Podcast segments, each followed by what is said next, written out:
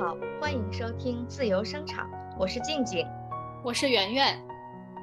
今天除了我们两个之外呢，还请到了我们节目的第一个嘉宾吴美丽。下面让吴美丽同学跟大家打声招呼吧。大家好，我是吴美丽。那么今天非常高兴能来到这个静静和圆圆主持的。播客节目叫做《自由生长》，对，没错，它是一个没有什么人听的节目。那为什么我还要来呢？是因为我是跟圆圆和静静都是非常要好的朋友。那我先跟大家做一个自我介绍吧。我呢，现在是一个综艺节目制片人，那同时也是一个嗯非常好的、非常优秀的一个同学。我觉得我是这样的。那么说起我为什么要叫吴美丽呢？其实也是因为这个名字一下就把我拉回到了和之前静静在我们 学校，在我们。呃，读书的时候在宿舍里面，我们两个一直在那里以各种各样的外号代称。那么，其实起这个名字呢，也是非常的开心，能能把我又拉回到和静静那个时候在在宿舍楼里面非常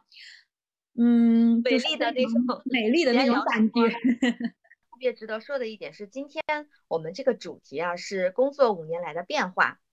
并且这个主题是吴美丽同学提出来的，所以我想问一下吴美丽，你为什么会想到要定这个主题呢？嗯，其实定这个主题有两个原因。首先，第一个原因就是吴美丽确实是觉得静静，嗯，现在做了一档非常不错的节目。那现在其实一一直一直以来呢，就是吴美丽特别想支持一下静静的事业，所以吴美丽就来了。那来了呢，那就得想一个主题。那那没办法呀，就必须得硬凹一个主题。所以百分之九十都是硬凹出来的主题。那还有百分之十呢，其实也是因为。呃，吴美丽和静静是这个研究生的同学嘛，是传媒大学的同学。那我们其实从学校到工作这段时间刚好有五年的一个呃时间。那么其实也是我们的三十岁这么的一个呃年龄的一个节点。根据这个呃这么一个节点去回顾和复盘一下我们在工作五年以来的一个成长变化。不仅仅是第一个嘉宾，还是一个。嗯，能够自带主题、提着主题来的嘉宾，他的主题提的时间节点也非常的好。一个原因呢，就是因为我们刚从春节假期要返回职场上班嘛，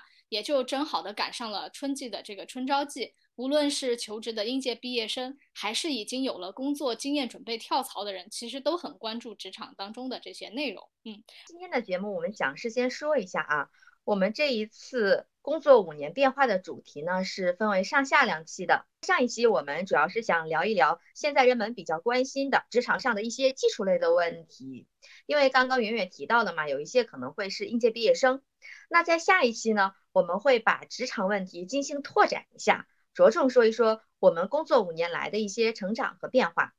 其实，在定这个主题之前哈，我们是没有发现这个问题的。就是因为在之前，我和圆圆还有和美丽同学，我们认识的年头都不短了。我和圆圆是工作时候认识的嘛，已经认识是五年左右，对吧？嗯，我和美丽同学认识的时间更长，我们两个应该已经认识八九年了，好朋友，对，很好的朋友。那呃，认识了这么长时间，职场相关的问题我们还没有具体深入的聊过，所以呢，择日不如撞日。今天就让我来好好的盘问盘问你们，好吧？来吧，来吧。好，我很想问，呃，圆圆还有美丽同学啊，就是你们在找工作的时候是最看重哪些因素啊？什么平台呀、薪资啊，或者是其他的别的东西呢？嗯，我就从我个人经历去讲一讲吧，因为我本硕念的专业是这个专业相对来说比较小众，如果要选择专业匹配度比较高的岗位。那么我可以选择的范围来说，就是相对会比较集中。我在找工作的时候，手头里确实是有一些 offer 的，但是从事的工作本身差距也不是特别大。最大的这些差异呢，只是工作的地点不太一样。所以对于我来说，最后选工作的问题，某种程度上就变成了选择城市的问题。嗯，我当时的 offer 里边可以选择还不错的城市，就是北京、苏州还有北海这个滨海之城嘛。然后我就选择了北京。我选择北京的，或者说我选择城市的逻辑也蛮简单的，一个就是想趁着年轻的时候去更广阔的天地去试试身手。毕竟大家都说诗酒要趁年华嘛。这个诗酒趁年华这句诗，我觉得说的特别好。所以我觉得上你们节目做嘉宾还有一个要求呢，就是这个诗歌的储备量要非常足。都是文化人是吧？你是。你是听了我们以前的节目了吗？因为有一期节目确实是说了好几句诗。不是，对，我就记得静静当年的那什么“人在画中游”，没有，我我我听你们节目最多的其实就是静静的笑声，因为我觉得她的笑声把我拉回到了当年我们俩在传媒大学四十八号楼宿舍楼道里面，全楼道都是静静的笑声。你放心，我跟她同宿舍的时候，也是她的笑声回荡在整个宿舍。嗯嗯，OK，好的。那那我接着说啊，我想我既然选择了文化类的行业，我就必须把自己放在一个文化行业发展相对成熟的地方嘛。而大家都知道，北京的文化产业是非常发达的。嗯，那嗯听完呃圆圆说的这个关于城市的这个选项，那其实我可能跟圆圆区别还是比较大的，因为我这个人从头到脚都特别随性，就是我可能不太去 不太 会去关注一些呃很就是就其实我最关注的可能是我内心想要的那个工作状态和自己的一个成长的状态，所以我更多的是想看这些这个东西它是不是让让我呃开心，然后同时我是不是能够赚到一些钱，能够养活养活自己。我觉得这两个因素是我考虑的比较多的。那么如果说最看重是平台，或者说是个人空间，亦或是薪资，其实我真的觉得，如果说能够达到一个状态，就是能够。非常开心的把钱挣了，我觉得这是我 比较看重的，可能站着说话不腰疼。嗯，那我也想说说我自己啊，呃，从我个人而言呢，我还是更加倾向于选择一个良好的平台的。我为什么觉得平台这种东西很重要呢？是因为我觉得一个人的工作习惯啊、起薪啊，平台它占据了很大的因素。而且呢，呃，工作了之后我们会知道，嗯，在我们的生活当中，工作的时间是占据很大的一部分的，甚至比我们陪伴家人。呃，以后陪伴自己的呃妻子或者是丈夫的时间，甚至可能还要长。所以说，工作平台的节奏是可以影响到我们生活的节奏的。那说到生活节奏这个问题呢，就是有的人他是喜欢比较稳定的生活节奏，慢一点；有的人就喜欢快速多变的生活节奏。那从而也就衍生出了一个问题啊，这个问题也是很多人都问过的问题。那这个问题是什么呢？就是说。我们在选择工作的时候，到底是选择体制内的工作还是体制外的工作呢？因为我从毕业到现在嘛，其实都在一家央企工作。虽然央企本身算不上真正的体制内嘛，但我对嗯、呃、央企还是有一定的了解的。嗯，就从我自己的经历，肯定很难去总结说到底是体制内好还是体制外香，只能想就这个机会以个人的经历去讲一讲央企在我眼中到底是什么样的。央企它其实并没有大家想象当中的这么安逸嘛，它也有国有资产保值增值的压力，而这种压力呢，最终会传导到团队和个人当中，也就是我们每个人其实头上都有背着那个 KPI 的，嗯，嗯也要遵循着是吧，收入和能力挂钩的这种丛林法则。九九六其实我们同样经历过，就是我就记得去年我们产品上线的时候嘛，整个团队也就是连轴工作了五十多天，真的还是挺猛的，嗯。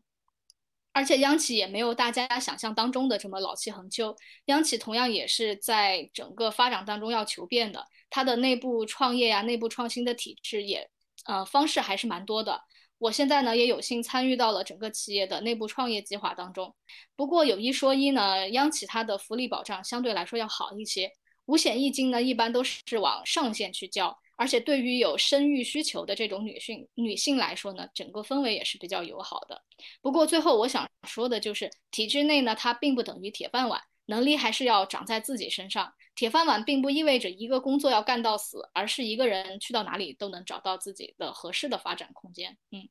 嗯，刚刚听完圆圆说的这些呢，我大部分是很赞同的哦。呃，我也有一些不同的意见，因为我和圆圆之前是同事嘛。是就职于同一家央企里面，那后来我就跳槽了，去到了体制外，啊，因为我自己是偏体制内还有体制外的一些职业都是体验过的，嗯，我觉得我嗯不太能片面的去说哪一个更好啊，因为它都有各自好的地方，都挺好的，只能说哪个更适合自己。我就我个人经历而言，我是感觉啊，虽然圆圆已经提到了啊，体制内的工作没有大家想象的。呃，那么呃，怎么说，就是像喝喝喝茶、看看报啊这种，啊、呃，没有那么清闲啊。但是呃，经过了两者之间的对比，我个人还是感觉体制内的工作呃稳的是居多的。嗯嗯嗯，呃，因为圆圆刚才也提了嘛，体制内现在已经要发生很多变化了，而且也正在拥抱这种变化，所以才会提出像一些什么内部创新啊，或者是一些呃基于技术上的一些数字化转型，或者是其他类型的转型，提出了这些新的导向。但是，嗯，不可避免会有一个问题，就是说，因为体制内有很多人，他就是为了图稳定嘛，所以会待很久很久。那在一个企业当中，待的时间长的话，呃，人就是会习惯了原来的各种模式，呃，比如说，嗯，一些人的思想和行动是很难改变的，所以即便是说，啊，就像啊，我们一些传统的企业说要转型了，那这种转型也是需要漫长而艰难的过程的，呃，尤其是当我到了体制外之后，我会发现和外面的一些公司相比呢，嗯，像我们说的转型，呃，你才刚刚站在转型的起点上，你还在向终点望着呢。而外面有一些公司，就是已经早已经开始从你所谓的这个终点已经开始做了，而且他们做的节奏很快，并且又已经开始探索新的方向了，而且他很清醒，并且他们的工作节奏要快很多。嗯嗯，所以我是觉得，如果呃你这个人是想要真的是要求新、求变，或者说想要挑战自己的话，我觉得是可以大胆的直接就向民营企业去探索、去投简历。那如果在这个企业里面，呃，这个企业以及带你的人他是靠谱的话，呃，对于个人的进步是非常非常快的。所以我就感觉，呃，一个人在选择职业的时候，无论是选择体制内还是体制外，就是尤其需要先了解好哦，在毕业之前就要先想好了自己是不是真的很喜欢稳定的环境，这一点是很重要的，所以一定要着重思考一下。其实就是大家常说的那句话嘛。鞋子舒不舒服，只有脚知道。找工作也是一样的道理，我们也要结合自己的个性和实际需求，以及你在找工作的实际情况拿到的 offer 去判断，需要做到具体问题具体分析。我也想问嘉宾美丽和静静一个问题啊，啊，就是第一份工作到底重不重要？如果重要的话，它有多重要？在有选择的情况下呢，大家会选择去大公司呢，还是小公司？我觉得先先请那个呃身处大公司的 美丽同学先回答一下，好不？嗯，好呀。我我觉得我我是这样想的，就是第一份工作到底有多重要？其实我觉得第一份工作的重要度是不言而喻的，因为我们在从学生的这个角色去转向到一个。呃，社会人或者说职场人的这个过渡当中呢，其实你会面临着很多方式的转换，呃，思维模式的一个转换，呃，最主要的其实是一种角色的转换，比如说从学生思维跳到一个职场人的思维，这中间的差异会非常大。那么在这个过程当中，很多常我们常见的一些学生思维，可能都要在你的这个第一份工作当中完整的给暴露出来。那么其实这是一个问。这是一个阶段，那么第二个，那那么第二个维度呢？其实还是说，你在这个第一份工作当中，你能够收获到的一些行业的经验，其实它塑造了你的职场性格，然后它也能够去奠定你的一个整个的一个职场行业发展的一个基础。然后同时呢，其实你在这第一份工作当中，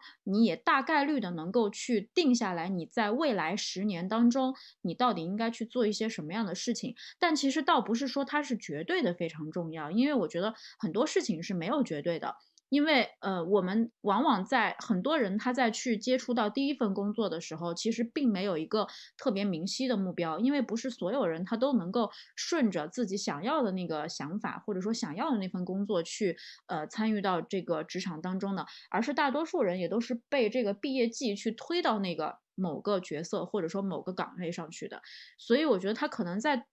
被推进到这个工作当中以后，其实并不是非常的适应这份工作，或者说并不是非常的去呃了，或者或者说并不是非常的能够很快速的去上手这个工作。那么其实也是需要呃我们在这个工作之前，比如说在我们在上学的时候，是可以先进行多方的一个呃角色的探索。那其实像我之前很早的时候就在读研究生的时候，从研一就开始实习，然后一直从研一实习到研三，每年我都会给自己去挑一个不同性质的工作，呃，我之前有去，呃，像央视啊，还有呃，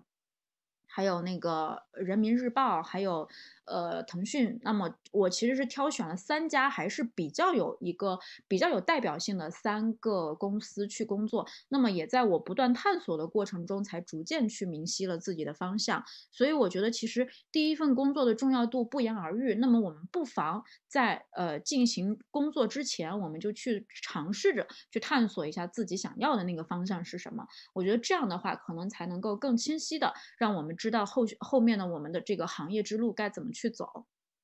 嗯，刚刚吴美丽同学呢说了一下第一份工作的重要性，以及她在参加工作之前会进行多方的尝试，比如说央视啊、腾讯啊、人民日报啊等等。但是我会发现，她尝试的过程当中。呃，这些公司是有一个共性的，那就是这些公司都是很大的平台，就是我们所谓的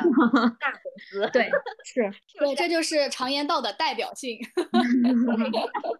他说的是代表性，我是觉得这就是大公司。所以我想，呃，说一下，呃，有选择的情况下是去大公司还是小公司这个问题哦。就是我觉得。我的想法是和吴美丽同学是有一些相似的，就是吴美丽同学虽然没有明确的去说我要去选择大公司还是小公司，但是在她意念的驱使下，还是都选择了大公司，对不对？所以，嗯，我觉得我跟她相同的一个想法就是，我们可以在啊尝试之后，正式找工作的时候，在自己力所能及的范围内，尽量的去一家大公司。为什么这么说呢？是因为。呃，在一个大的平台当中，它的公司的制度啊、工作的流程啊是相对成熟的，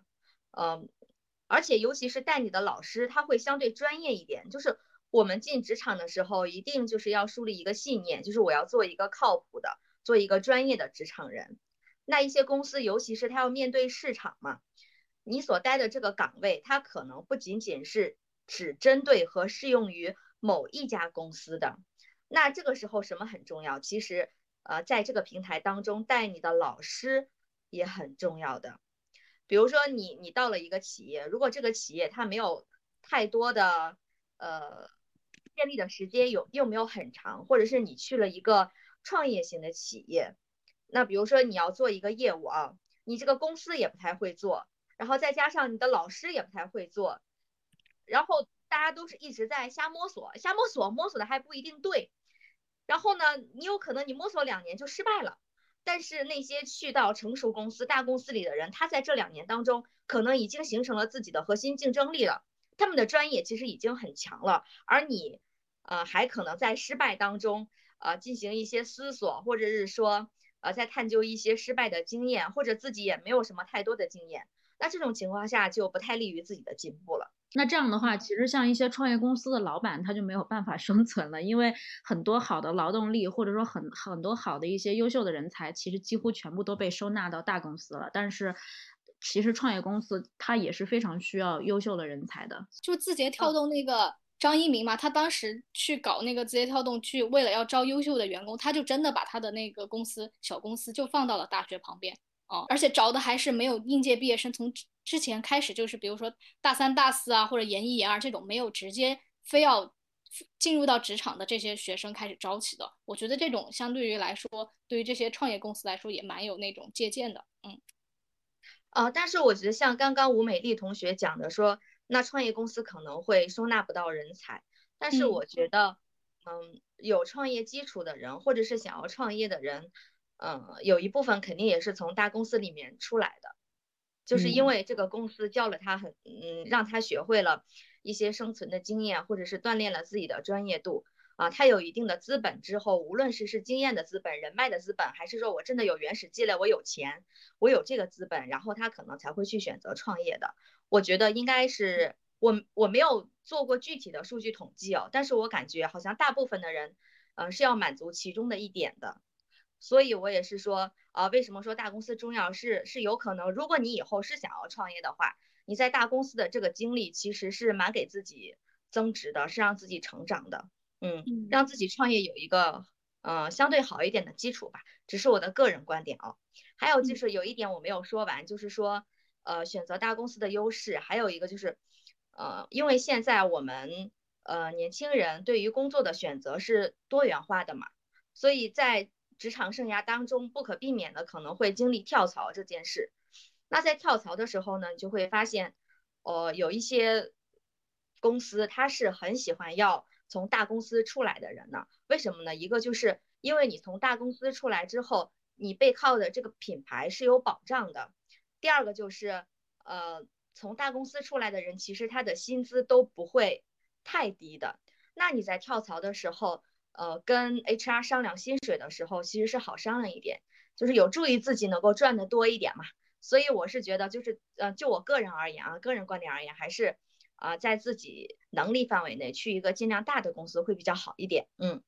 嗯，听完那个吴美丽和静静的讨论，我就会觉得，无论我们其实是被毕业的潮水推进到职场，还是和吴美丽和静静同学一样，在不断的尝试当中丝滑的过渡到了职场，总归我们相当于就已经以。职场小白的身份进入到了职场中，而在而在这五年当中呢，我们相信大家就肯定是经历了蛮多的。而常言道，人在江湖飘，哪有不挨刀嘛？我就想问静静和美丽，就是在职场当中，你们有遭遇过办公室政治吗？或者说你们有没有遇到过站队这件事？你们是怎么看待的呢？嗯，就像吴美丽同学，她待的公司很大嘛，关系网肯定也是会很错综复杂，所以我个人也特别想听听吴美丽怎么说这件事儿。那我想问一下你们，就是你们认为办公室政治，你们觉得它的定义是什么呢？勾心斗角、拉帮结派、站队。你的意思是有山头是吗？我觉得其实也不是，就是我觉得在就是面对利益分配或者是这种情况下，或者升升职在这种情况下的一些冲突和矛盾，某种程度上也可以叫做办公室政治吧。其实是，其实我是觉得，就是如果在一个公司里面，如果它的利益分配足够多，它的利益足够大，或者说，呃，有很多优秀，呃，有很多人等等待着去竞争，其实它一旦有这些东西，可能就会产生你们所谓的这个办公室政治，因为这个我觉得是没有不可去避免的这种东西，这个也是。嗯，在体制外，或者说就是在一个比较活力、有活力的一个公司里面去，该有的一些竞争的一些现象，我觉得这个是比较常见的一个情况。其实我是能理解这件事情的，因为大家其实为了。尤其是线下，呃，可能在经济环境都会比，尤其是疫情的情况下，可能大家的工作的范围啊，工作的业务都比较局限的情况下，那我们要去出我我们可能比如说两个团队，那同样有一个目标，有一个 KPI，那我们要做一样的事情，那市市面上的资源就这么多，那我们只能用一些方法去获得我们的一些业绩，获得我们的一些业务，这是无可厚非的，因为我觉得我们不做，那别人就做，那我们当然要做，我觉得这有点。类似于一种斗志，就是不知道你们有没有看过《雄狮少年》，就是我觉得他在他在就这个是这部电影是我今年特别喜欢看的一个电影，就是我是比较呃崇尚他的那种呃有两个师队一起去舞狮去争去争斗去夺得花魁的那个过程的，我觉得它是一种不服输的精神，所以我觉得其实这就是为了我们。呃，为了我们在能够能够在职场的发展当中能够获得更多的经验，获得获取更多的成长，所以我觉得这是一种必要的不服输的一种手段。所以我觉得这个精神是能够鼓舞我们去做这样的事情。我想接着问一个问题啊，就是当我们从职场小白或者进阶到独当一面的这个过程当中，可能会难免遇到一些问题。大家在职场上有没有被坑过？然后我们是怎么可以去避坑？刚刚圆圆在说这个问题的时候，其实我就在默默的笑曾经的自己。我觉得 自己以前就好像是一个白痴一样，就是我觉得刚进职场的时候，凭我的智商和情商，我觉得被坑过是一定会有的。嗯，当时那件事情是怎么被坑了啊？啊，我记得当时是我我我刚进我们那个部门不久，然后呢，呃，曾经有一件事情。它是权责不明晰的，呃，而且是要呃上报到相关的单位的这个事情。这个事情呢，原来是由某一个部门去做的，有专门的人负责去做。呃，但是我去公司的时候呢，这个部门其实早就解散了。那解散了之后，可能每年做的人，我不知道他是一样的还是不一样的。反正可能当时谁都不想去承担这个责任了，因为当时那个是什么事儿，就是。因为我之前曾经做过与这个相关的一些事情嘛，也是就是原来那个解散的部门啊下放给我的一个任务，但是那个任务其实是一个很微小很微小的任务，可能我花一点点的时间就可以把它做好，呃，我觉得这个还行，可以接受。但是突然有一天，啊，有一个人就过来跟我说，哦，你应该完成一个什么什么任务，这个这个任务是跟你以前完成的那个微小的任务是类似的。啊，他但是他没有明晰的去说具体是什么样的任务，只是说类似，然后就给了我一个电话，说那你就打这个电话啊，去问一下你具体是什么任务吧。他跟我说的，其实他也忘记了，他说他也忘记了。于是呢，我就傻傻的拿着那个电话啊去打了，打完之后那个人说任务是什么什么什么什么什么，挂完电话之后，我突然发现，哦，当我打完这个电话之后，其实就默认这个任务是要给我做了，但是。我听完电话之后，这个任务比我以前那个微小的任务要复杂的多得多，复杂的要五十甚至是一百倍，就乃至我个人的能力当时是完不成这个任务的，因为我当时确实是我的工作经验太少了，确实是完不成。于是呢，我也很着急，我觉得我完不成，然后经过多方的求助，也没有人去帮我，因为我在去求助别人的时候，别人都在推卸责任，因为他们觉得这个事情也不是什么特别好处处理的事情吧。所以把责任都全都撂在了我的身上。后来我没有办法嘛，我就跟我的直属领导去说了。他当时也是觉得我，哎呦，啊想的太少了。但是因为是新人嘛，呃也也可以谅解，所以他就去又呃向我们的上级领导，向他的上级领导就汇报了这件事情。啊，好在是帮我把这件事情给。嗯，处理掉了。后来我就去思考啊，就是为什么一个权责不明的任务就撂在了我的头上，我还莫名其妙的去接受了。其实是有原因的，是什么原因？就是呃，我不太懂得职场上的一些呃拒绝人的规则。后来我思考之后，我会去想啊，就是当时如果那个那个人那个人其实他也是一个领导，但是他是跨部门的领导，不是我们部门的。他在给我去交代这个任务的时候。我应该去想一个办法，什么办法呢？就会就会去，嗯，我会想说，哦，我会跟他说，嗯，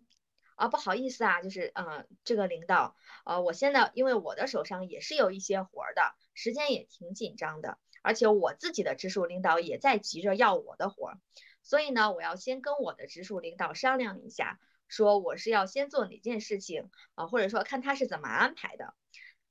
啊，我要不要接你的这个活儿？啊，如果是你这个直属领导，他是一个聪明的，或者说对你负责的领导的话，他肯定是会想尽各种办办法，帮你把这个权责不明的任务给推脱掉的。他肯定会该推的都推了。那，嗯，经过这一件事情，我确实是吃一堑长一智的。嗯，但是刚刚圆圆又问说你会不会坑别人？我觉得哪怕到现在，就是凭借我的智商。嗯，我好像也没有这个能力去坑别人，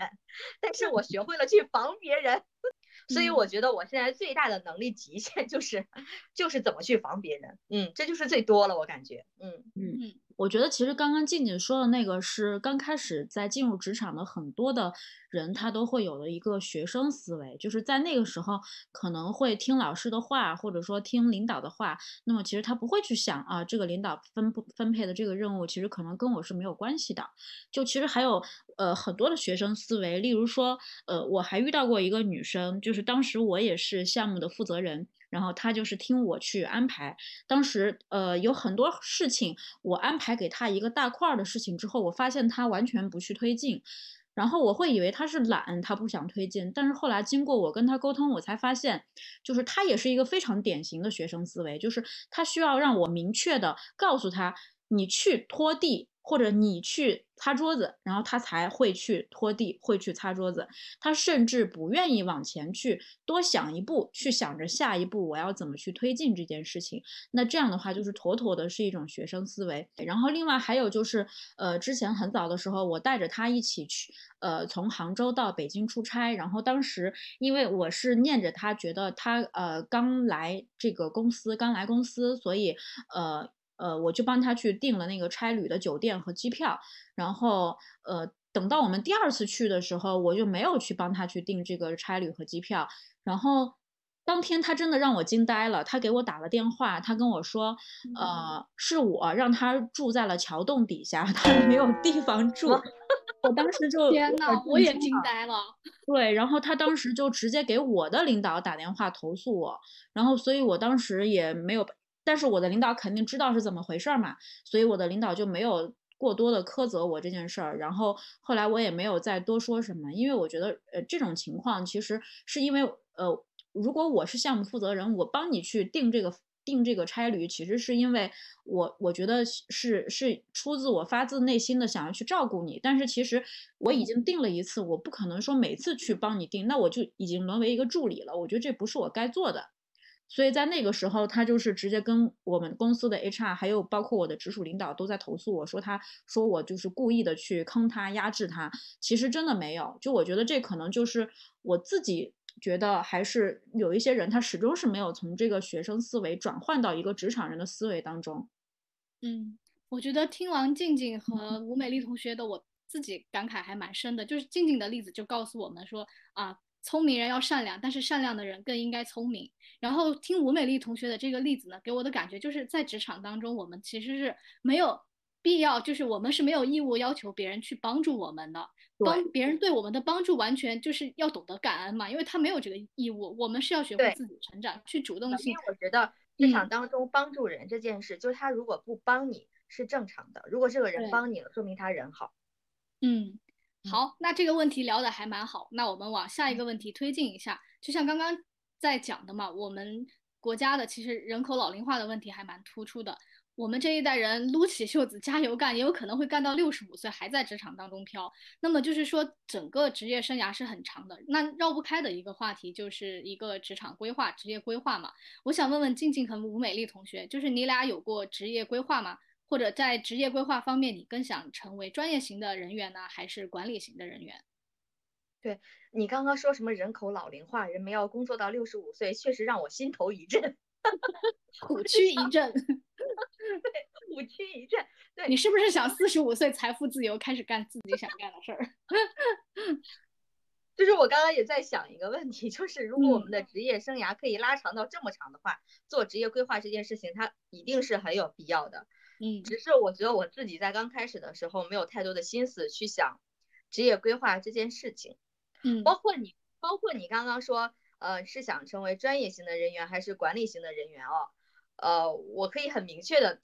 答复你说，我很想成为专业型的人员，为什么呢？是因为我觉得我现在，哦，不能说现在吧，我觉得我在前前前几年工作的时候，前两到三年工作的时候，我都不觉得我是一个专业人员。我从你的话语里听出了一把辛酸泪，就感觉自己是一个闲散人员，因为，嗯，当时我在前三年工作的时候。后其实不只是呃工作过一个岗位，而且，嗯，在当中进行过一个一些岗位的调动的，有的是主动的，有的是被动的，就感觉你你在前三年当中，你你好像啊这个也会一点，因为当时我曾经做过产品，做过运营，还做过内容的写作，感觉三年当中你这个人好像是蛮呃蛮全面的一个人，啥都会，但其实我的内心是是很空虚啊，很心虚的，是因为我觉得好像。你需要一个 man，对我是很心虚，因为我觉得可能我在呃哪一个方向都没有做到很好，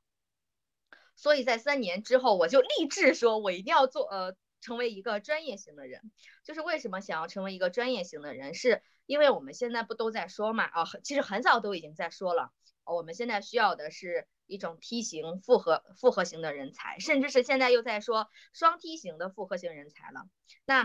呃，我现在给我个人的职业发展路径就是，我要先把那个梯的那一竖找到。呃，双梯的话就是要找到那两竖嘛，就是无论是一竖还是两竖，就是一定要先找到自己的核心竞争力，然后把它深耕下去，把它越做越好。我说的这个核心竞争力不是说。啊，我我我写了一篇文章，我就是有核心竞争力了。我做了产品的一小点点部分的一个工作，我就是有核心竞争力了。呃，不是这样的，我是觉得核心竞争力的理解就是我可以凭借这个能力，我可以跳槽到呃不同的企业当中去，甚至呃我们再去工作一段时间之后，我们可以凭借这个能力，人们可以认识到你这个人，他可以脱离平台去认识你这个人。哪怕就是我现在是没有这个没有没有一个平台的，可能别人还会去找我这个人来做某一件事。就是我觉得这个核心竞争力就是，你有一个或者是两个，哪怕是我以后要拓展了，呃，我拓展没有成功，我返回来的时候还是靠我的这个核心竞争力来吃饭的。我我不至于没有饭吃，我饿死。对，然后你也可以吃面呀，别老吃饭。也是饭的一种哦。好的。刚刚说了那一竖嘛，现在就是想说说那一横。那一横就是有了之后拓展自己嘛，然后试图是成为一个管理型的人才。就是在我的顺序当中是要先有那一竖，然后再去有那一横的。我觉得你们说的都太过于理，我觉得你们确实是，你们这个节目就太理论了，所以我觉得还是需要嘉宾有一些 理论储备。然后就是关于这个专业型人员还是管理型人员的问题，好像其实我之前并没有去过多的去思考这个问题，因为其实，在呃我的职业道路上，我好像又有管理的部分，然后同时也有专业的部分。那我觉得是因为你这个职业的特殊性。嗯，对，有可能，因为我的这个职业，它还是会比较偏向于综合性的，它更更倾向的是从呃，比如说我们在做演唱会，或者说我们在做节目的时候，可能会对节目质量是需要有一个专业的把控，那这是他做事儿的部分。那管理的其实就是管理的部分呢，其实也非常显而易见，因为我们在做这个一些大型的项目的时候，我们要呃经常要去管理上上千人，甚至是甚至是我们要管理很。多个来自不同的工种，像什么导演组啊，或者说制片组啊，还有，呃，一些其他的像这种呃舞蹈啊、美术啊等等这些很多个部分。所以其实我觉得我的工作里面其实又有专业又有管理性的，所以我觉得这两件事情呃并没有那么的冲突。所以我觉得如果说后续的一个职业规划，我更希望我是呃享受这个职业呃去带给我的一个快乐的一个过程，就是。呃，无论是我们是想成为哪一类的人，其实我们的选择都是代表了我们各自的职业抱负的。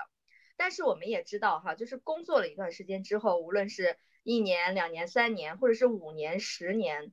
职场上的人其实也并不是一帆风顺的。所以呢，我这里就有一个问题想要问你们说，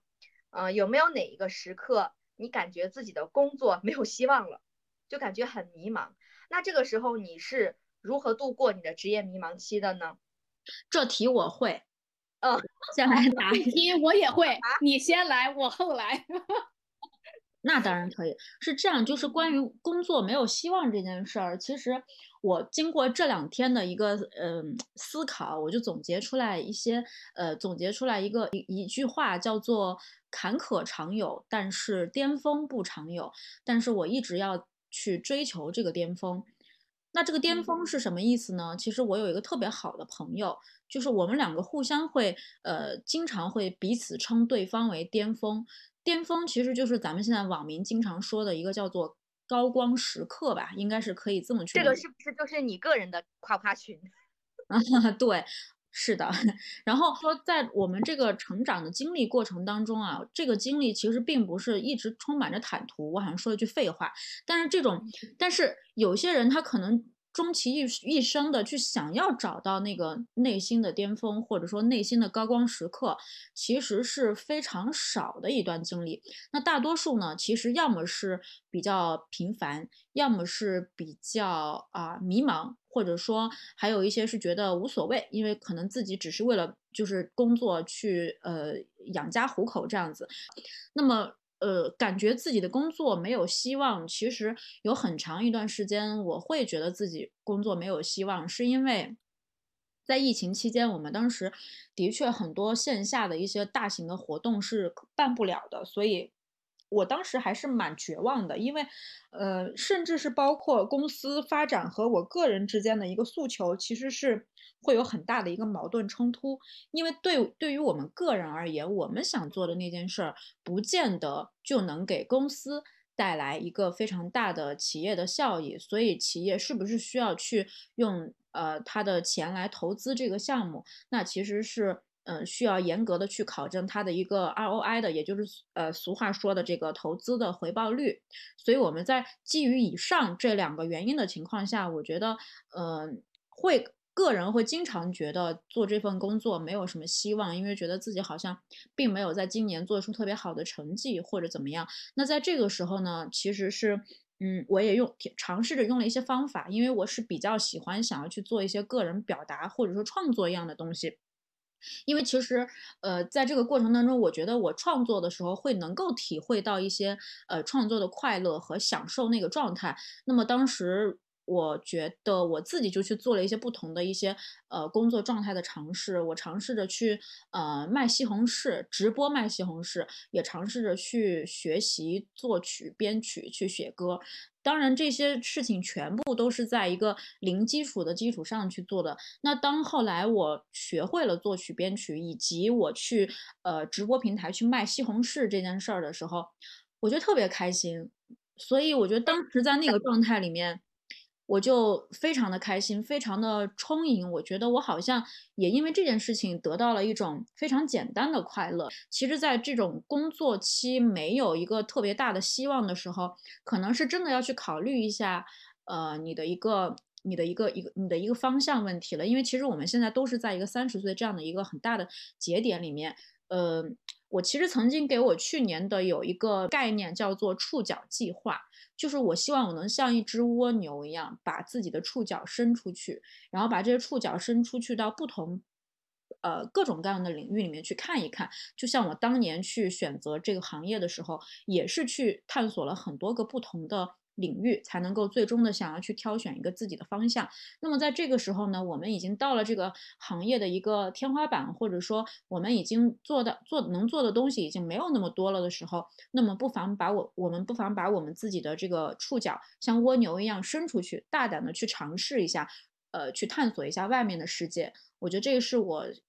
觉得可以度过我的一个迷茫期的一个办法。而且我觉得通过你刚刚讲的例子，我就会觉得说。你只有在不断的尝试当中，才会知道自己喜欢什么，有可能做成功什么，也知道自己到底不擅长、不喜欢，同样也非常的重要。就是，对。但是后来，当我获得了很多买西红柿的客户的时候，我也挺开心的。哎，静静，你有没有呃注意到刚刚吴美丽同学提供了一个非常重要的信息？她说她之前在做那个编曲嘛。你觉得我们的片头和片尾以后是不是有？你这个逮捕信息的能力还是非常强的，我觉得 不愧是理论化的优秀人才，可以可以，专业性人才。我觉得刚刚其实吴美丽同学讲了讲自己工作中的一些嗯小 tips，我也贡献一个吧，嗯嗯，因为我觉得确实是我我我当我那个项目发挥不好嘛，然后做的不是很好的时候，老板给出特别负面的评价，超出了我心理承受能力。有的时候会被骂的那种狗血淋头的时候，我就会没有自信，我就会觉得自己的工作是没有希望的，然后我就开始怀疑人生。就是这种体验给我的感觉是特别不好的，就会让我的情绪波动特别大。然后我这个人呢，就是你懂的，双子座又容易挂脸，然后就藏不住。挂脸是什么？有好的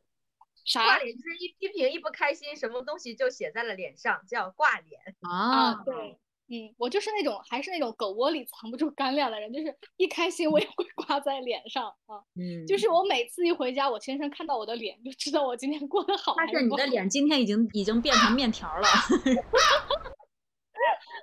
然后我就觉得这样哎不好，就是太这样就是不是特别好嘛。我也想寻求一下改变。然后我就开始尝试去学习一部分心心理学的东西，也开始了解了一下正念等等。我就想对自己的这种心理状态去调节。我会觉得，呃，情绪稳定是当代年轻人很需要的一个啊特质，抗挫折能力同样也是。然后我就有一个小的方法，就是怎么去调节我的情绪。就是每当我被老板骂的狗血淋头的时候，然后我就也会让我的情绪也可以释放的，没有问题。但是当我开始情绪波动不好的时候呢？我就会选择去详细复盘刚刚上一个场景中究竟发生了什么。我会拿开自己的手机，就是打开那个备忘录，就开始打字嘛，就去认认真真的去复盘刚刚场景当中到到底哪些东西是事实，哪些是观点，哪些只是老板的情绪，或者是哪一个事实，哪一个观点，或者他的情绪是和我的情绪怎么引起有这个因果联系的。梳理完了之后，我就会觉得说，我更应该把重心。放到那些事实和观和有用的观点当中，只有依托这些事实和观点，才能真正的让我去改变我现在的这个状态。但是如果是老板的一些情绪问题啊，迁怒到我了，我就不会再让这些东西去影响我的情绪的二次放大。那老板只能说自己完了，给你你给他做了个全身 B 超。对对对，但是老板并不知道我给他做了 B 超，只是我知道我给他做了一个详细的 B 超。然后这件事情还蛮好的，就是因为我们家就从上班到通勤之间的路程还是有点长的，差不多一个多小时。然后在这一个多小时的时候呢，我就基本上能完成了复盘。我就是那种遇到问题我不能逃避的人，我就是要去直面它。只有解决了，我觉得我心里的这个石头或者重担才能真正的放下。所以后来我先生就发现，哎，这几天你就是呃就没有那种挂脸的情况了。听完你俩的这个回答，我突然发现你们两个都是人才啊！一个就是一个要去学编曲，然后为自己。制定一个触角计划，另外一个就是要默默的给自己的老板做 B 超，要就是默默的学医去了。但是下面还有还有问题要问两位大鳄啊。刚刚我们在说呃职场迷茫期的一些问题，其实呃在职场上除了我们会遇到迷茫期，可能也会遇到瓶颈期啊。就是一提到瓶颈期这几个字，我觉得我的第一反应是会想到。呃，互联网大厂里面所说的三十五岁裁员这件事情，包括前段时间，呃，我们呃应该也看新闻了，说呃好像是爱奇艺啊，还有其他的大厂都有一些大规模的裁员行动。还有就是，我觉得有一次我印象特别深刻，就是那一次我去找我我去吴美丽同学的公司去找她玩儿，然后吴美丽就带我去她好像是她楼上的有一间办公室去转了转，那一间办公室其实已经空了。然后呢，吴美丽同学就坐在了这个空荡荡办公室的某一个办公椅上，就对我说：“他说，嗯，你知道吗？上个月这里还有很多的人，你看现在全部都是空空的，整个部门的人都被裁了。”当时我的内心就很感慨啊，并且很想问你们一个问题，是说，嗯，互联网大厂传说中的三十五岁裁员，真的有这么可怕吗？它的事实到底是咋样的呢？吴美丽同学能不能给我们回答一下？嗯，就是其实现在互联网大厂传说的三十五岁裁员，其实三十五岁只是一个特定的一个呃年龄，但是其实裁员是一直存在在互联网企业和一些民营企业里面的。那么所谓的三十五岁裁员，其实它并不是说你。你到了三十五岁就一定会被裁，而更多的就是企业它在衡呃它在衡量它的用人。呃，用人成本以及为公司带来的效益的一个中间的一个平衡，就是其实你们也会看到，像呃前一阵时间呃做双减的一个政策，所以其实字节跳动也是在教育线裁了很多人，他也不会分说是二十五岁还是三十五岁，可能整个业务线都会被裁掉，所以我觉得这个跟整体的一个互联网的公司的一个产品的发展的。发展的这个路径有很大的关系，但是如果说你的产品好的话呢，那么说，那么你的这个呃员工的这个这个贡献价值越大，那么你就越不容易被裁掉。所以其实最终回归还是要回归到整个呃整个员工的一个对公司的一个贡献能力，包括你的一个用人成本，就是对公司来说的一个用人成本。但是相比之下，呃。排除排去很多的因素，相比之下，还是说三十五岁，其实他是因为已经在公司呃做到了一个中层，甚至是中高层的一个位置的时候，他的工资、他的薪资是非常高的。但是如果作为男性或者女性，呃，尤其是女性啊，她又需要去照顾家庭、照顾孩子，所以说一旦有人去呃平衡不好这两件事情的时候，那么他可能会为企业产生的经济效益就更低，那么他的用人成本又很高，可能就会选择一些。呃，裁员这这样的一些方式来去保护好保护好自己的经济效益不受损失，我觉得这个才是其呃裁员的一个根本的原因吧。刚欧美丽说了这么多，我感觉我怎么越听越紧张了呢？因为我感觉我美丽说的意思就是说，不是说三十五岁才会裁员，其实 任何时候都可能会被裁员。对，因为其实我觉得真的是要拥抱变化。我我其实经历过很多次公司的裁员，虽然都没有波及到我身上，但是也确确实实的感受到了，呃，在现在呃经济发展或者说产品线业务不是特别好的情况下，大家都对于自己的一个未来发展岌岌可危的这种现状，所以我是非常。呃，清楚这个情况的，也目睹了这一切的发生。嗯，所以我觉得就是在大厂里面生存的话，有一部分是要靠自己的能力，有一部分还要靠选择的运气，对不对？嗯 嗯，我觉得选择有的时候比努力还重要。对，选择比努力更重要。嗯嗯，好，刚刚我们聊了很多关于职场上的问题啊，其实大多数都是关于我们自身对于这个职场上的感受。那呃，下一个问题呢，我想要聊一些在职场当中的关系，像和同事的关系啊，和领导的关系之类的。因为在职场当中，有的人我们遇见他可能是一种幸运啊，有的人遇见他也有可能是一种灾难，对吧？所以呢，我想问你们的就是，嗯，你们在职场工作当中遇到过贵人或者是高人吗？那在哪一些瞬间，呃，通过这些人的帮助，让你茅塞顿开、豁然开朗呢？嗯，圆圆，好呀，我是觉得首先要对贵人和高人要有一个清晰的定义，就是这两个词为什么会出现，说明他俩肯定是有稍微的不同的。就是我觉得高人在我来我的理解上，他就是那种在关键时刻能够指点你的人，而贵人呢，他就是那种就是赏识你，然后也能给你提供一些实质性帮助的人。我就简单的讲一讲我遇到高人的一个例子吧。嗯，就是我当时不是研究生毕业回北京工作嘛，就是我就在嗯工作之前呢，先去见了一下我本科的导师，就聊一聊了我工作的情况。然后我就记得他当时跟我说了一句话：“你要清楚你现在做的工作到底是事业还是只是岗位。”就是那一句话，他真的就是点醒了我，就是很短的一句话，我就明白了什么叫做醍醐灌顶。那个时候真的是我的 aha moment。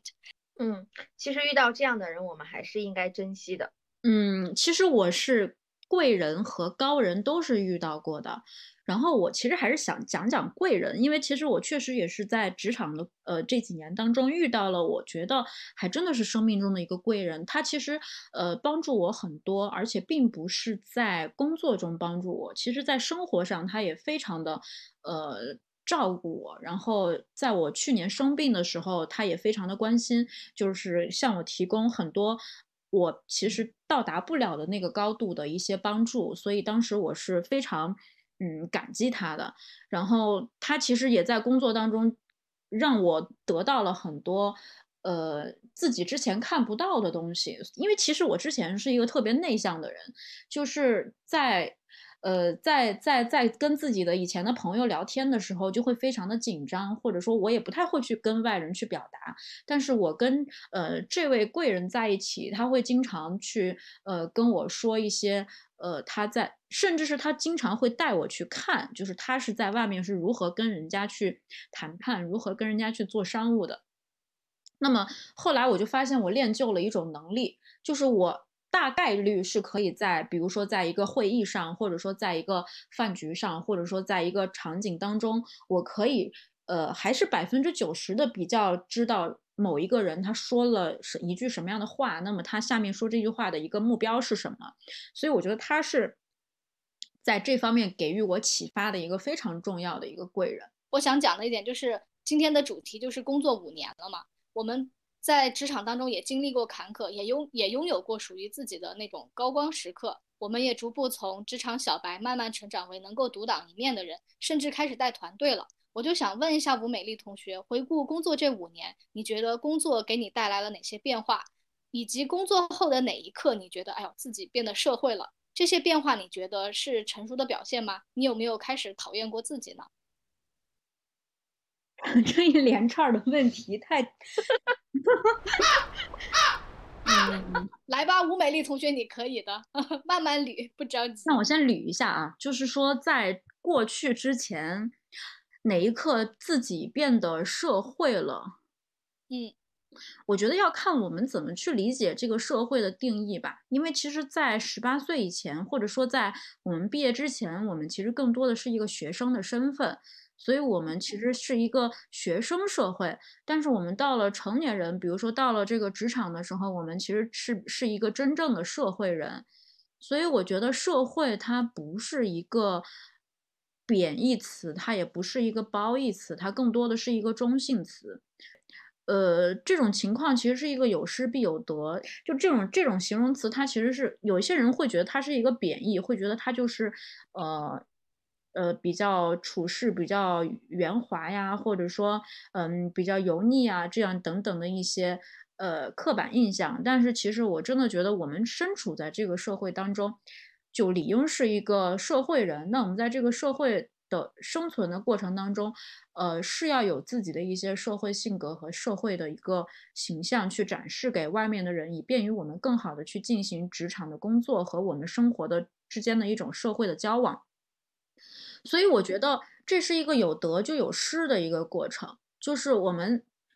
社会了以后，我们可能也失去了很多东西。就比如说，之前我我在我的时间管理上，我可能会偏向于自己闷闷头去在家里面看书，或者去做一些自己想做的事情。那如果说后面因为工作的时候，可能有一些客户会约我去去玩啊，或者说去吃饭，或者说呃去做别的事情，那这个在如果是放在之前，我肯定是不会去的。但是如果说到现在的话，是因为对方是我的一个合作伙伴的关系，那我还是。会呃出于呃跟对方的一个友好合作的关系，还是会去跟对方去呃应酬去吃这个饭局。那么我觉得可能就会缺失掉我自己独处的那段时间。所以我觉得这就是一个有失必有得的一个过程。虽然你你失去了是你独处的一个时间，但是你也得到了你能够去创造的一些呃价值。例如说你能够去跟客户谈定你自己想做的一些项目。我觉得它。也不是成熟，我觉得它就是在我们这个阶段该有的一个状态，甚至是还觉得它就是我现在呃该该做的一件事情。嗯，我觉得其实要重新对“社会”这个词定义一下。如果“社会”这个词就意味着圆滑呀，或者说油腻啊，或者为达目的不得不择手段，我觉得这种肯定是大家就是会远离这样的人，也会讨厌这样的自己。但如果成社会这件词，它其实是很中性的，就像你刚刚说的嘛。如果它代表着我们面对困难的时候更加的从容淡定，在处理事情上更加游刃有余，觉得嗯自己又进步了。今天的吴美丽吴美丽二点零比昨天的吴美丽一点零强上了不少，对吧？嗯，可能大家都不理解昨天的吴美丽是怎么回事儿。那等下一次做吴美丽三点零的时候，大家就清楚。啊，看看吴美丽同学是怎么从二点零成长为三点零的，让吴美丽多聊一聊自己以前的故事，对对，那就了解了嘛。嗯，欢迎多来上我们的节目呀！我觉得你在的话，我们的用户会蹭蹭蹭往上涨。那我觉得肯定也是这样的啊。接下来我就想问静静一个问题啊，就是你有没有哪一刻就是特别想辞职，就是最终导致辞职或没有辞职的原因是什么呢？哦。我确实是有特别想辞职的这个时刻啊，我觉得必要的时候是要做出果断的选择的，就是该辞就辞，该出手时就出手。嗯，我当时是哪个时刻特别想辞职？是我突然发现，嗯，我不知道是不是跟平台有关系啊，就是我个人认为我在工作当中还算是比较努力的。嗯，我觉得我当我付出了我的努力之后，当然我的身边肯定还有一些啊。相对的，呃，工作会啊轻松一点，或者是说他们刻意的把自己的工作的节奏放得慢一点，这样的人，嗯，我是觉得，嗯，这个其实都可以理解啊。但是有什么时刻是我有点接受不了的，就是当发薪资的时候，我发现，哎，好像是我经过了这么多的努力。和他的工作节奏很慢，突然发现我们两个的薪资好像并没有什么太大的实质性的差别，所以我就会问我一句话，我说我的努力到哪儿去了？所以这个事实就就让你就是尽量不要比别人更卷，就是说我还是默默的稳定的去工作就好了。对你还是不要太卷，不要成为电影院第一排站起来的那个人。对。你卷过了我们这些社会主义接班人可怎么办？对呀，卷王卷王。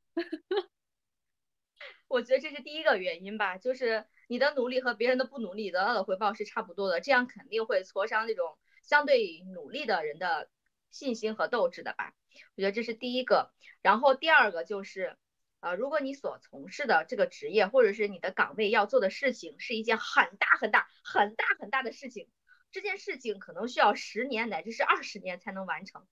然后，嗯，大家都知道是有及时满足和延迟满足嘛。如果是我没有这种及时性的满足的东西的话，它会让我觉得我很耗费我自己。哇，我我就觉得，嗯，怎么我还没有看到希望啊？这个这个黎明的曙光到底什么时候才来呀？那我觉得只能是说你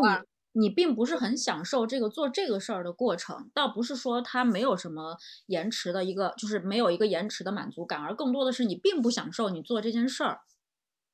对，我觉得这这也是其中一个重要的原因，就是如果这件事情它真的是我感兴趣的事情的话，其实可能我等一等我还是值得的。但是如果这件事情我是觉得嗯好像也一般，等也可以，不等也可以，那等还是还是要熬嘛，熬的话肯定会很痛苦的。那我干脆就不要熬了，我再去找我感兴趣的，呃，可以让我获得一些呃自我价值或者是满足感的事情好了。还有就是，嗯，还有一点就是刚刚提到了感兴趣这件事情嘛，就是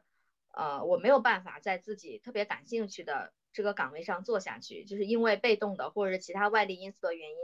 嗯，可能是要把你调到不同的岗位上，都让你去试一试啊或者之类的。那其实，在试其他岗位的时候，我可能得到的这种快感没有我在。感兴趣的这个岗位上得到的快感多，而且我无力改变这种现状，没有办法真正的是驻扎在一个岗位上，让我好好的去工作。那这个时候其实也是挺绝望的，嗯。但是我也想提醒大家啊，就是辞职它当然是一种主动寻求解决解决方案的办法，但是在辞职之前还是要先好好的考量一下自己，哦，一个就是呃你辞职的动机以及你现在所拥有的能力。是不是可以满足你辞职之后比现在有更好的位置，或者是得到更高的薪水？就是考量过后，然后再谨慎的去选择到底是辞还是不辞。嗯，这是我个人的看法。嗯，听完静静刚刚说，我就会刚刚你其实讲到一个事情，就是努力了，但是看不到希望嘛。然后除了刚刚吴美丽讲，可能这件事情本身不是你所喜欢，是不是还有一种可能性，就是说我们作为种子在成长期的时候。这种黑暗期可能真的不能太长，或者说，如果要寻求寻求一种解决办法，你不是刚刚说那个，呃，领导要做的那个事情可能非常非常大，他可能需要很长很长时间去做。那我觉得可能我们不能把最终的那个目标去看作你阶段性的这个满足，你应该把这个很大的事情能不能拆解成一些小的事情、小的阶段。如果你会觉得说这种延延迟满足的问题可能会有一一部分程度会得到缓解嘛，因为你把这个大目标拆解成了小目标，你每实现一个小目标的时候，我会觉得会让你自己的心情会愉悦很多。嗯，哦，我觉得就是除了说拆解成小事情这件事情之外，有一点对我而言很重要，就是你拆解的这个小事情，但你是到底是不是我最感兴趣的、我最想做的这个事情？如果这个小确实是，说明自己还是兴趣导向。对，兴趣导向。嗯，我是很遵从我自己内心的选择的。现在，嗯，你可能就是属于那种。你动过了辞职的念头，最终也辞职了。我就是那个起心动念过的人，但是最终没有辞职。就是我被打击到尘埃里的时候，我就会产生有辞职的冲动嘛。然后，但是当我看不到发展前景的时候，我就肯定会辞职。这就之前刚刚那个高人指点我的，你会觉得这个事情它到底是一个事业呢，还是它只是一个岗位？如果我觉得我在做的这个事情最终只会变成一个岗位的话，我绝对会辞职的，这个就是我行动的逻辑。如果是冲突或者冲动的这种问题比较好解决，我觉得它可能是一个情绪层面上的事情，我会选择去理性的分析。比如说刚刚讲的那个复盘，我就觉得对我蛮蛮蛮有用的。但是如果这个事情情绪上，如果到了我不能承受的这个程度，我肯定也会选择辞职的，因为我会觉得说人生在世还是要快乐一些。如果这份工作让你觉得生活都失去了色彩，那我就会选择失去这份工作，真的，嗯、是吧？嗯，大不了失去这个领导，失去这个工作。嗯，但是现在没有辞职的一个原因呢，就是本身团队和领导呢，他们都是想做事情的嘛，然后在想做的事情也并没有只停留在嘴上，大家是真真正正在去付诸实践，也属于那种大家撸起袖子加油干的阶段。我就会说，嗯。目前他还是属于事业的，我就所以就我就没有最终去选择辞职嘛。嗯嗯。那刚刚其实都已经讲到辞职了这个问题，这也会涉及到一个问题，我就想讲，就是你刚刚也说到辞职要谨慎嘛，包括要不要裸辞啊，或者说裸辞到底好不好，或者换工作能不能解决现在职场当中存在的问题，这一点我还蛮想问问吴美丽同学的。嗯，其实我觉得换工作能不能解决之前存在的问题，这个问题没有那么笼统的回答，它可能也需要分好几种情况。就是呃，但是大多数时候我们关注到的东西都太小了，都太都太紧了，就是因为我觉得一直是有一个俗语叫做“屁股决定脑袋”，我们看到的世界，我们看到的。呃，东西是这样的东西的话，我们可能永远都不会理解为什么我的领导要在这个时候发火，或者说他的情绪突然会爆发，或者说我可能想做我做的事情，我呃无法去做。那么其实我。我们只是站在我们的角度上去考虑这个问题，所以才会觉得在职场中会委屈，可能会有情绪，会辞职。但是可能站在更高的一个层面角度来讲的话，我们可能做不了的东西，或者说我们现在只能做这个东西，其实也是恰巧也也也只能是呃，大多数也只能是一种呃能力配不上野心了。这是这是我一直以来对自己的一个评价，就是我觉得有的有些时候想做的事情太多了，所以。我没有办法去拥有让让自己的一个现阶段的能力去满足到我想要的这些东西，所以我其实一直是在拧巴当中去度过的。就是我更想要的那个东西，我目前依然达不成。那么我换了一个工作，我就能解决这个问题吗？其实是不尽然的，因为我我如果再换一个平台，可能在平台当中又会出现其他新的问题。所以我觉得其实本质力量。还是说你要去不断的去获取你的这个工作，呃，你的这个事业的一个雷达图，甚至甚至于去说，我觉得你应该有一些，呃，去获取一些更前端、更尖端、更前沿的信息，去拓展到你对于这个整个行业的一个发展的大势。所以我觉得这个是非常重要的一件事情。嗯，我觉得我个人，呃，对刚刚圆圆的一句回答是特别印象深刻的，就是说。啊，如果工作让你觉得生活失去了色彩，那我选择失去这份工作，我觉得相当的霸气啊！这是实话哟。对，说欣赏你。那刚刚圆圆的这句话呢，就涉及到了工作当中和工作之外的时间管理的问题了。那我，嗯，想到这里，我就想问你们一个问题啊，就是说我们要如何做好时间管理呢？那你们两个是愿意成为斜杠青年，开始搞副业吗？啊，我很想先听听圆圆的答案。我我可能就是不太配回答这道问题，但是我努力想交一份答卷啊。就是我我就是那种，我先说一下我是哪种人啊。我就是那种起床闹铃要定三个我才能爬得起来，就拖延症患者说的也就是我。我甚至有一种歪理，也是一种观点吧。手头的事情只有特别特别多了。如果不合理安排时间，就会累死个人的情况下，我觉得我才会需要时间管理。但是呢，我确实很愿意成为斜杠青年。可能双子座本身就是性格大大咧咧，爱好也比较广泛嘛，就是好奇宝宝，什么都想去试一试。啊，还有一个原因就是我会觉得现在平台加个人的这种模式，或者说平台加小团队的这种模式，还是很有生命力的。人也不一定非要加入到一个正式的组织才能算是有工作嘛。我觉得和静静一起搞播客，邀请吴美丽同学一起来当嘉宾这件事情，就是我很愿意去做的一个事情，也算是一个斜杠吧。至于它能不能真正的能够带给我带来金钱上的收入，成为一个副业的话，我觉得还是要看后续发展的。但是至少它现在是我的爱好，我也愿意去为之付出时间和精力。嗯，如果说是搞副业的话，其实我们现在为什么会去搞副业？我觉得大多数是因为我们心里其实是比较慌乱的，是比较焦虑的。因为我们在焦虑的这这个过程当中，我们很害怕去失去我们唯一的一个呃主业的一个经济来源，甚至是我把做副业这件事情啊叫做人生的第二曲线。就是我觉得我们第一曲线呢，其实就是我们沿着这个呃学习和呃工作的道路上一直在走的这条路。那么第二曲线呢，它其实就是有一个开叉，它就是像树杈一样要去散开到别的地方。那这个第二曲线呢，其实就是呃让你在你后面的路中会有一个更多的支点。所以我觉得其实搞一搞副业倒并不是说是一个一个很固定的东西，而而我是觉得搞副业这件事情。呃，它更是让我觉得我做这件事儿特别开心，我能够从这个事儿里面去获取一些呃欢乐，我觉得这个事儿对我来说是比较重要的。嗯，刚刚听完吴美丽同学讲的，我发现吴美丽同学特别善于给自己做的一些事情下定义哦，什么触角计划。对，因为我其实特别就是喜欢让。就是把一个东西抽离一个概念，然后让这个概念去给它去赋予一些含义，然后我在这个含义中慢慢去找到我想要的一个状态。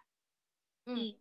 那刚刚吴美丽聊了一些关于副业的东西，能够看出吴美丽其实对副业这件事情还是很感兴趣的。那我就很想追问吴美丽一个问题哦，就是既然你对副业这么感兴趣的话，那你有没有想过自己要创业呢？当老板？